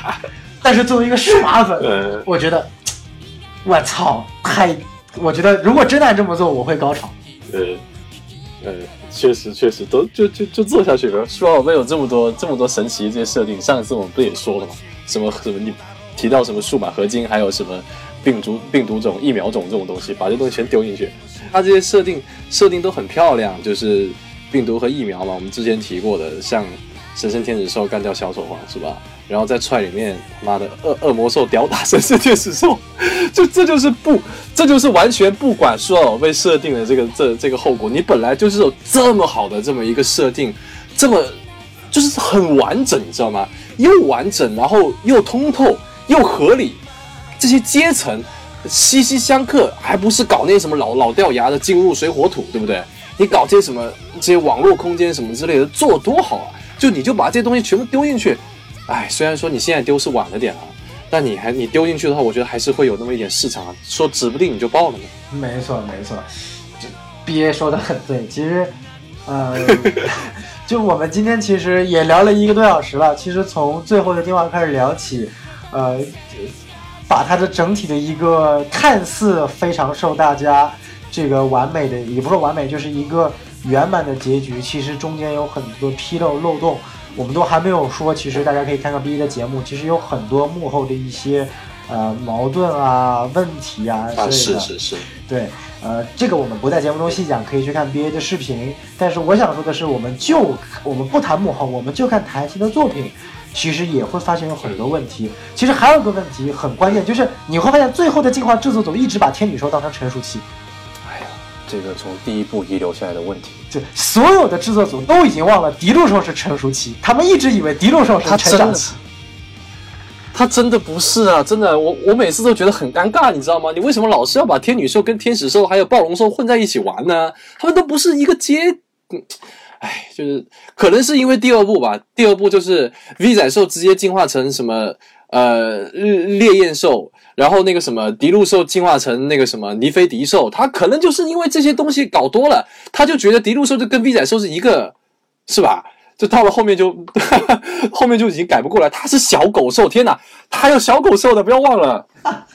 对，所以你会发现，就你你别说我们老粉了，制作组连这种，而且我看了有一个幕后结果，呃幕后的那个访谈是真的，制作组真的忘了天女兽是完全体，他们一直以为天女兽是成熟期，所以才出现了一开始天女兽、天使兽、暴龙兽、加鲁鲁兽四个打不过一只完全体的鹦鹉兽这种情况。啊，就是啊，很尴尬。哎，我都我这个忘了说了，早知道应该把它说进去的。对，所以我觉得这个真的是你会发现有很多可以吐的槽，但是吐到这么多，其实真的是一个非常好的 IP。到了二十周年纪念，你会发现这二十周年其实它不是它的纪念，是慢慢它走向没落的一个 一个一个一个一个一个一个一个阶段。那只能说我们看着重启版现在进行到第二十七集还是第二十八集啊，我不记得了。呃，目前剧情进入了一个小高潮啊，该有的人物也有了，新的进化也出现了。老粉，我相信大家依然还是看得很津津有味儿，包括是我每每周日中午第一时间看完，看完之后跟 BA 吐槽又发生了新剧情。呃嗯，，BA 可以去有空等多出一点的时候，你可以统一一起看。嗯，就追番实在是太我就是我，我就存着，我现在就存着，没错，没错，没错，没错。我就等一个，我就等一个爆点。它一旦有个爆点，我就把它全补回来。没错，没错。然后呃，其实我们聊的差不多了，我们今天再聊最后一个话题，嗯还是其实是我们上次节目聊的最后一个话题啊。你觉得新版的里面太一和素娜会在一起吗？哎，你说的新版是指大冒号吗？呃，对，大猫号，不是这个问题吧？其实连制作组都已经，他自己都已经，就我是说，呃，这一次最后的进化的制作组，他都已经有意的回避这个了。你问我，你问你问我，我也很难，你知道吗？因为这个零二里面，对吧？懂的都懂，众所周知，是不是？他和阿和是结婚了，对不对？零二里面，对对，所以你你如果现在要突然搞这么一出，呃，苏娜和太一在一起的话，我估计又是一一一片腥风血雨了。对，我们先不谈所有官方啊，就就你个人而言，你是泰纳党还是和空党？呃，诚实的说，我对这个一点兴趣都没有。天因为我觉得，我我我我个人啊，我个人我说真的，我不喜欢伊藤四贤和小金在一起，好吧？然后呢，呃，对对对，因为我不是喜欢我我不喜欢他们，他们就是自己组的和自己组的在一起，我比较喜欢他们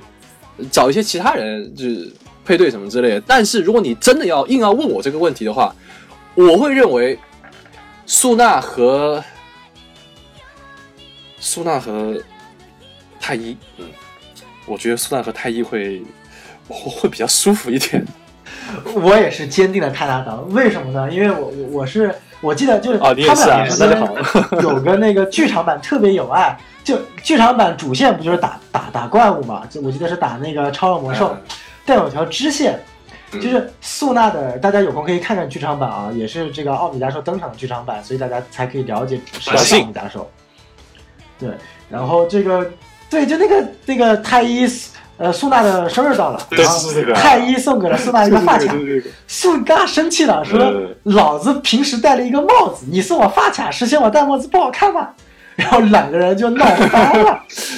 然后呢，呃然后太医就闹翻了之后，要给苏娜写这个这个这个邮件。然后呢，呃，嗯结果不小心，由于加尔的神助攻在末尾八神太一之后加了一个爱心的型型号，呃，然后呢就发出去，结果死活发不出去，好像是因为什么问题，邮件就是当时正好因为网络有问题，他就死活发不出去。然后呢，苏娜那一边呢又死活傲娇着，在看太一有没有给自己发道歉短信，每次一查没有，然后苏娜就轻轻的骂一句：“太一，你这个小白痴！”就那种特别宠溺的，我操！我当时那种老夫的少女心都要犯了。然后直到最后那个整体主线结束了，那个反派被干掉了，然后结尾的时候，这封邮件因为网络恢复了嘛，这封邮件终于发出去了。然后这个素娜收到了太一的这个道歉信，后面结尾是一个爱心，然后呃素娜看完之后笑了，又轻轻地说了一句：“太一，你这个小白痴！”我操，那个老夫的少女心啊！我跟你说，老粉走老粉的话，老粉的肯定会可能就我觉得会有相当一部分是偏向于这个太一和苏娜的。毕竟你刚才说就是这些嘛，我也是看了这些东西，我也是这么这么想的嘛。再结合呃我小时候的一些想法，我觉得，呃，我觉得阿和跟对于对队里面的任何一个女的都不搭。阿和不是后来不是有很多人喜欢他吗？不，大福的姐姐不也喜欢他吗？那很多人都喜欢他嘛，是不是？那我觉得阿和可能会对他帅，但就是我觉得以阿和的性格的话，呃，我觉得会，我不知道，我也我也不懂男的，我也不懂男的，反正我就觉得阿和应该找一个，反正不是苏娜这个样子。我觉得苏娜和太一在一起会比较性格上会有一点互补啊、互补。哎，其实真正互补是太一和阿和。哦，我懂了，原来 B A 真的粉的是太一，哇，大 B 哥可以可以。可以对，一个是一个是油门，一个是刹车，这才叫互补。好吧，呃，可以，可以，可以，可以，大 B 哥，你可以去续写一些 BL 文章了，我支持你，我一定在微博上看一些文章。对，其实毕竟，毕竟这个才是未来吧，这个才是就大大大同嘛，就是未来就大家就做做做动画片都喜欢搞这一套。可以，可以，可以，你深刻抓住了，因为我女朋友就是个坚定的腐女，她就觉得说。这个他在看数码宝贝，根本就不管什么泰纳什么和空，他就坚定的粉两对 CP，就是，他就粉两对 CP，对，一对是阿五和加尔，对，一对是太一和阿和。哎，对对对，这这个这个就不是我们自己去 YY，是他屏幕荧幕呈现出来的，他就给我们这种感觉，你知道吧？所以这不能怪我们，对不对？没错没错。我们现在这是一个多多元的多元的这个。社会啊，多元的社会，就大家不要太拘泥于性别这个这个看。你你一定要问我的话，我觉得太一和素娜，我觉得可以，好吧？但你问我希望怎么样的话，我觉得你们两个就做做兄弟，就一直这么下去挺好的啊。就不要老是因为素娜这个问题去去搞那么多呃腥风血雨，又是制作组，然后又是粉丝，就是乱七八糟这些东西。嗯，说到素娜最后的进化，我不知道是不是素娜钱没给够。真的是太少镜头了。对我当时也是在视频里面就这么说嘛。但是他的这个，哎，我我我就借这个你们这个平台，我澄清一件事情，好吧？就是我我是没有看那个评论区，就是我好像评论区有很多人骂我，就说那个什么素娜最后是因为石化了，所以没办法参加那个最后的那个大战嘛，是不是？其实我可以很诚实告诉大家，我是可能文案可能写没写好，我其实是想表达的是，从开始到结束，苏娜她不打架。好吧，帮帮打架呀！因为因为苏娜从那个什么，她是爱心徽章的。哎，我本来应该提这个点的，忘了。她是爱心徽章啊，她我认为她是不可能放着同伴去，你懂我意思吧？明白，就是明白。呃，我认为他制作组没有让他去参与战斗，我是觉得非常的。有点可惜，你知道，比比起就是就是因为给他出场实在太少了，而且都是在一个场景，你知道吗？一个角色只出现在一个场景还很少，那是件很尴尬的事情。如果是在影视作品里面，哎，如果是真人作品里面的话，那就是很尴尬的一件事情。他可是素娜，好吗？他他可是素娜，好不好？他是阿和和太一，呃，引起这么多粉丝的这些躁动的这么一个关键性的一个女性角色，她的存在感应该是不输美美和佳儿的。就你你你你居然把它放在这里，然后然后你就给人一种无情的感觉。好，你学插花可以，你的梦想迷茫可以，你可以保住你的比丘兽也可以，都可以。但是麻烦你真的危机出现的时候帮忙，毕竟会飞的数码宝贝，你 你会飞，你你帮一下暴龙兽也好啊，是吧？就是总是这样子，我觉得就是有点太说的不好听点，就是太冷漠了。说真的，这个不是爱心，好吗？这个不是爱心，真的不是。虽然我同意啊，就是他们就是不是有个群聊嘛，就是我们任何一个群聊，除了呃除了就是可能只有两三个人这种群聊之外，任何一个十人、二十人以上的群聊，它总是会有那么一两个或者是几个人不说话，对不对？这很正常。但是呃，实际上出实际上出现问题的时候，你也别潜水啊，对不对？就是大家一起出来想想办法嘛，是不是？其实你如果不出来的话，我认为是有人会有点。看法，你知道吗？特别是呃，对对对，你如果说大家出现问题，大家是一个团体，大家经历了这么多生死，是不是？然后大家有难，你要知道，你要知道，在现实世界发生战争的话，一块石头是可以砸死一个人的。如果你参与这个战争的话，你也许可以避免一些伤亡，而不是把你自己的利益提升到一个你自认为很高的一个地方。如果说你这个这个这个这个团队里面有哪个人最应该比较观音菩萨，最应该圣母一点的话，那只能是苏娜。我没有骂他，我是我是很喜欢这个角色的，我是真的很喜欢这个角色。因为每次太一和阿和他们打架的时候，苏娜都在劝架。然后不管是太一和阿和发生任何事情，不管是发生他们俩发生任何事情，哪怕是在踹里面，哪怕是在踹里面，苏娜也是和太一和阿和。建立了一个三角形这么一个关系，不是说一定要搞 CP 什么之类的。你想，你想想看，任何有名的动画片，那我们拿《火影忍者》来说吧，两个男的，一个女的，是吧？呃，自然也大蛇丸纲手，带土卡卡西，超人还有蝙蝠侠、神奇女侠，对。就是这个铁三角，它是一个定律，你知道吗？就是它是一个创作者的这么一个定律。我不是说不让你打破这个定律啦，我只是说苏娜是一个很，是一个很关键的一个三巨头，铁三角第七班，巴拉巴拉巴拉，对不对？我就觉得就唉，可惜，就这个，没错。就这样，嗯，我是这么理解他的爱心的，就是我感觉就是，呃，反过来说吧，制作组可能想要去，其实制作组反而是想要去表现他爱心的一部分的，但是他错的把他的爱心理解成小爱了。怎么说呢？就是其实呃，素娜的总共三个镜头很明显，就是首先第一点，他是最早发现他的这个暴龙机开始倒计时啊，其次他是他也知道这个。越进呃越进化越战斗，它倒计时的速度越快，所以说制作组 希望要把他的爱表现在说，我希望跟这个这个素娜啊不不，我希望跟比丘兽更多的有时间去陪伴，我要把我所有的爱体现在我对于比丘兽的身上，而不是对于其他人的身上。那这个从本身，如果说没有对比就没有伤害，如果没有对比，没有太一颗啊很 OK，你做做做。做的成功，对吧？就是你想表达你的爱，就是跟比丘兽最后一个相处机会，你也不战斗，你等到石化的那一天，OK，没问题。但是，这部影片它讲的就是说，尽管战斗会失去更多的时间，但是由于勇气和友情的力量，太一和阿和必须去牺牲他们自己的利益而拯救世界。那在他们俩的衬托下。素娜就显得更加的有问题了。对，没错，没错，是这个意思。大爱和小爱，没错，这个就会让我觉得说，素娜在《堂堂》第一部里面是主角，哎，是女一，是相当于神奇女侠的角色，哎。我们按 DC 来说的话，那你跑到 Try 里面，就相当于你现在搞得神奇女侠变成一个畏畏缩缩，天天躲在天堂岛不出来沾染人世。就比如说现在达克赛德入侵了，然后。超人、蝙蝠侠带着正义联盟全世界抵御，神奇女侠说：“不好意思，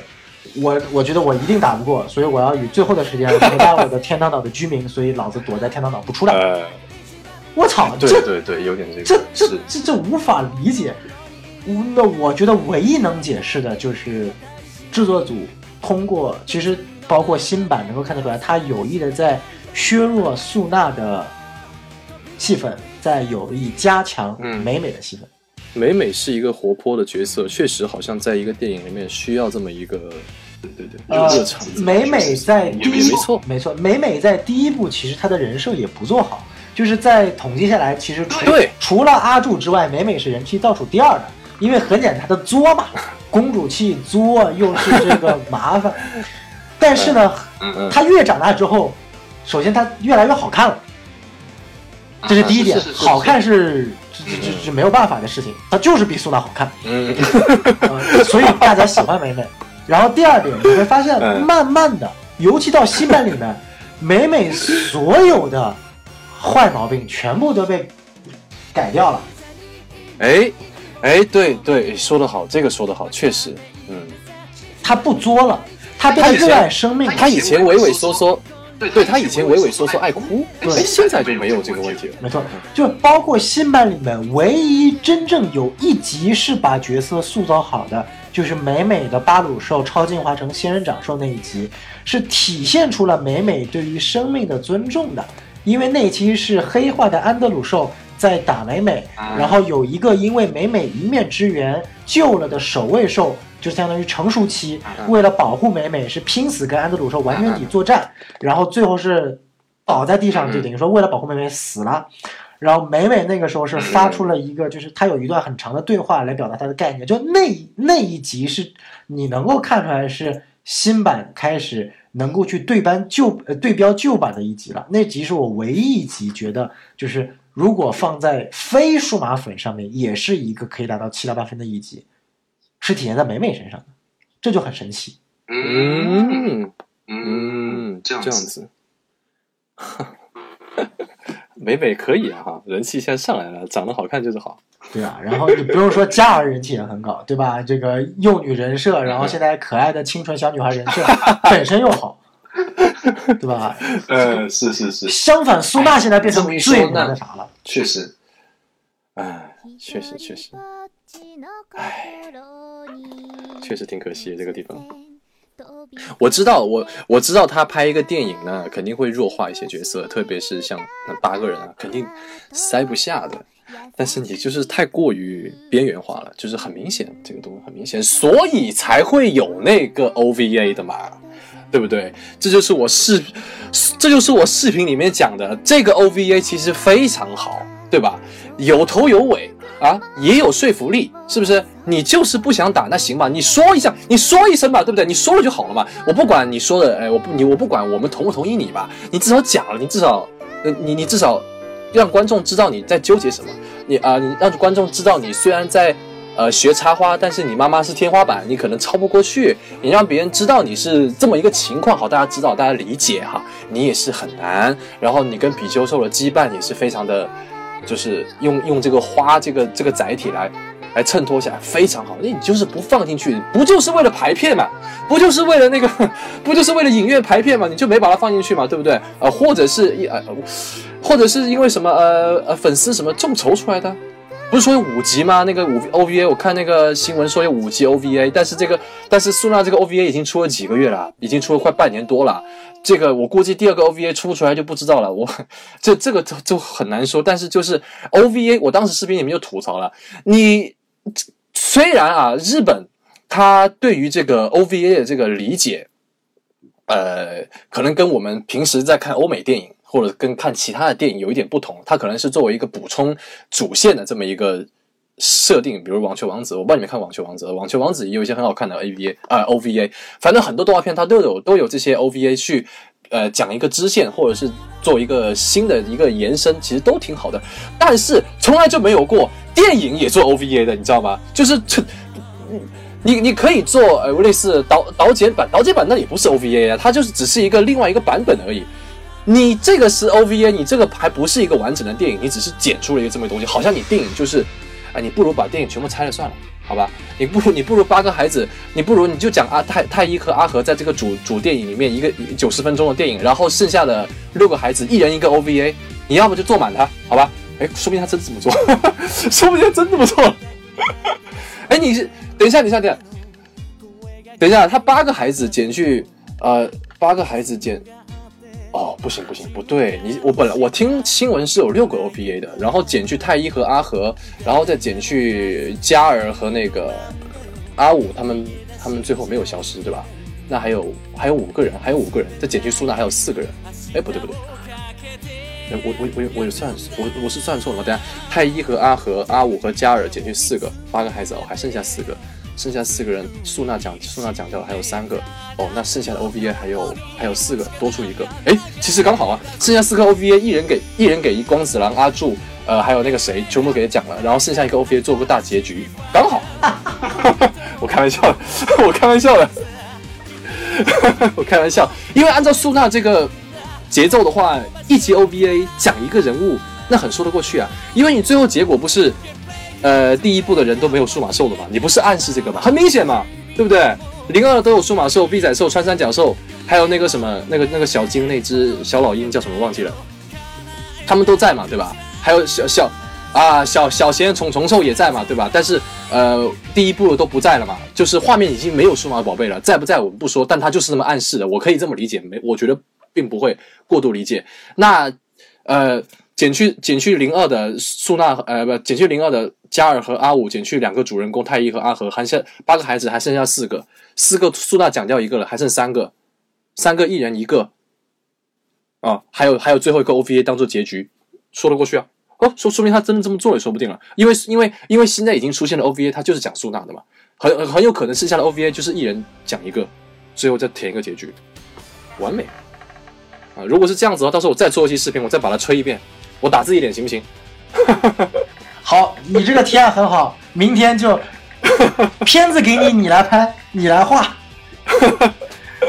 笔给我，我来写。哎，可以，可以，可以，可以。所以你可以看到，其实，呃，我们真的对于这个电影是又爱又恨，呃，又能哭又心里咬牙切齿。对于一句话，出了我就看。不管他出什么，我还是会看。那肯定啊，那肯定啊，你这个毕竟也是童年嘛。那我不爱他，我不会做视频啊，很简单啊。说真的，他这个没热度啊，我就按照一个 UP 主来，UP 主的一个这个角度出发吧。这个数码宝贝说真的，在 B 站热度一般，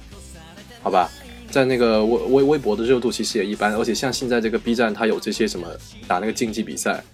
还有搞那个什么混混剪什么之类的。其实现在这个，而且今年就是那个什么疫情，是吧？影视本来就比较那个东西，我要不喜欢，我真的不会讲这个东西的。而且我也等了很久，一开始看一开始看的时候，确实是内心也是。很很很想表达点什么东西，特意等到现在的。所以不管他，我是对他虽然是又爱又恨，但是对，没错，他出还是会看。没错，没错。其实你要做节目，真的想获得很多粉丝啊，很简单，就把这部电影大吹特吹一下，然后开头结尾配上两个巴特弗莱的配乐，你这个你这个视频，你肯定就是 二十万以上嘛，二十万起步嘛。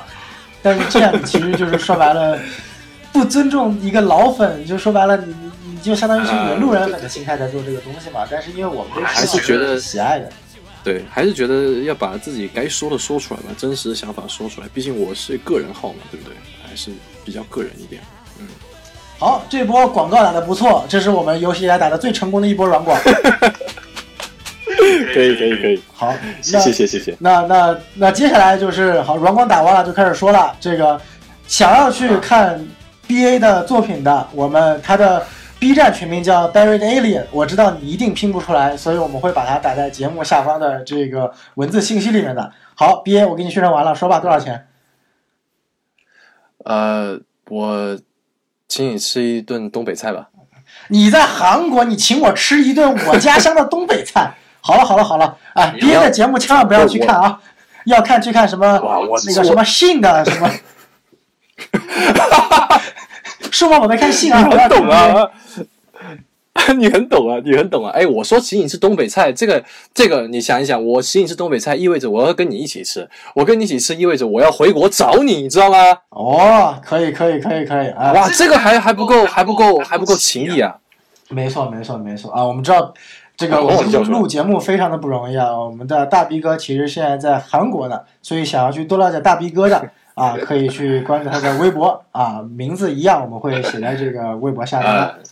谢谢大家，谢谢大家，谢谢大家，谢谢。那我们今天呢，其实话题已经聊的差不多了。哇，其实今天我们就是一个闲聊的主题，都聊了一个小时四十多分钟了。所以呃，我们综上一下，其实呃，依然不管我们对于数码宝贝这个 IP，不管是上次节目还是这次节目，都其实呃不看好他之前所做的一系列决定。但是依旧，我们的态度是。你只要能拍拍，我们就去看，这是一种非常不容易的呃态度，说明了他成功的圈死了我们这一波老粉钱，也就是我前面提到的不再开发路人粉，专专坑老粉的策略，其实侧面看他也挺成功的。啊，当然，当然，当然，当然，当然，哎，对了，其实这个确实要补充一下，就是虽然说大家是又爱又恨吧，很多人哭，然后又然后也有老粉在骂，但是他他本身这个节奏带来还是不错的，就是你能让这个 IP 的这个活跃度能够火起来，肯定比大冒号强，是吧？是吧？他这个肯定比大冒号强，就是也也盖过了踹的影响影响影响度，我们不说好坏啊，就是影响度能够起来，嗯，就是好事。嗯，没错没错，因为毕竟电影嘛，电影是一个聚众狂欢，甚至我觉得这次我不知道引进方是哪一家啊，但是至少我觉得这部数码宝贝，我知道这次剧场版在国内的宣发是做的一塌糊涂的，从贴图到哪有宣发呀？就就 有宣发吗？就还不如没有。它的它的海报设计是抄的，它的贴图做的是错误的，它反正一切东西都是错的。但是你会发现，可能就一个小工作室吧。没错，但是你会发现，所有的真正好的宣发全都是 口碑宣传，在 B 站、在知乎、在微博，大家都是刷着叶青杰把这一部动画给捧起来的，相当于一部宣发无限接近于零成本的引进动漫片，在国内飙到了一亿人民币的票房，这是什么样的一种水平？哎，牛逼！哎，你这么一说，这个角度一说，那真牛逼，真的。所以说这个未来可期，我们就结束最后一句话之前，就是说未来可期，我们也希望未来可期，对数码维系列做得更好。这样的话，大 B 哥和我们也能录更多的数码维的节目啊，让大家这个对，说白了，我们最开始找大逼哥是想录 DC 的和漫威的美漫节目的，结果到 认识大逼哥之后，妈的没出什么美漫节目，唯一出了一个电影是《猛禽小队》，我们跟大逼哥琢磨着说这电影还不如不讲。没有什么好说的那个。对啊，什么后面什么黑寡妇、神奇女侠二都没上。对啊，今年嘛特殊一点。没错，没错，没错。好，那我们今天的节目也就到这里结束了。然后非常感谢大逼哥今天跟我们一起来录制这档节目。哎，谢谢。好，谢谢谢谢谢谢。没问题。好，那我们就跟观众说再见。但在在再见之前，还有一句话，我们的微信公众号是 S M F M 二零一六。好，那我们今天节目就到此为止，再见。嗯，拜拜。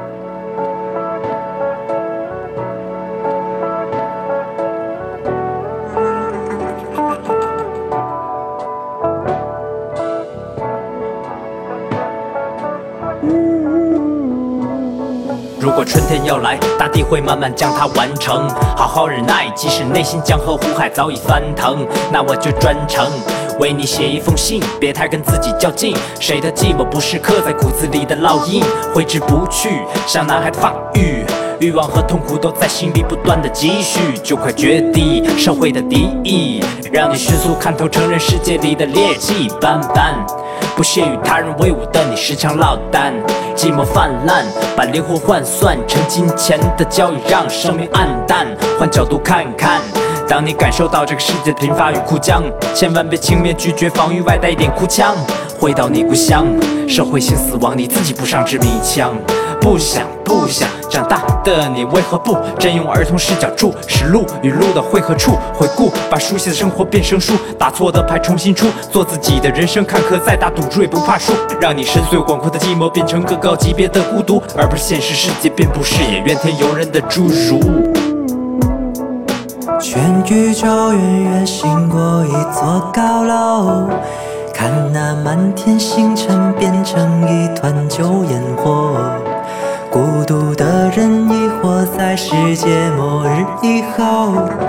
新鲜的火苗无时无刻不在消磨，在消磨。总是摆脱一切束缚，压迫质感不会减轻。到处都一样，真实恐惧的眼睛。你不想看，不想听，他得了多少奖金？掌心是新一轮的压榨，要当心。可是你别恐惧，人与人别扭曲，自然界总还有些事物没本力气。像那夜，像那风，掠过田野，穿过树丛，盘旋在那茫茫雾霭中。放松，放松，还有儿童，他们就如同你在儿时所经历的一样，又被爱又幸福。你清楚，你清楚，成人尊严毫无价值，维护起来又很辛苦，不用记得谁的叮嘱。最亲密的朋友紧紧抓住，其他全部清楚，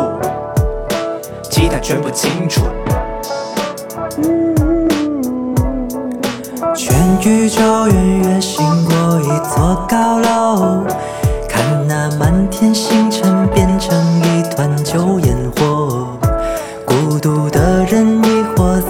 世界末日以后，新鲜的火苗无时无刻不在消磨，在消磨。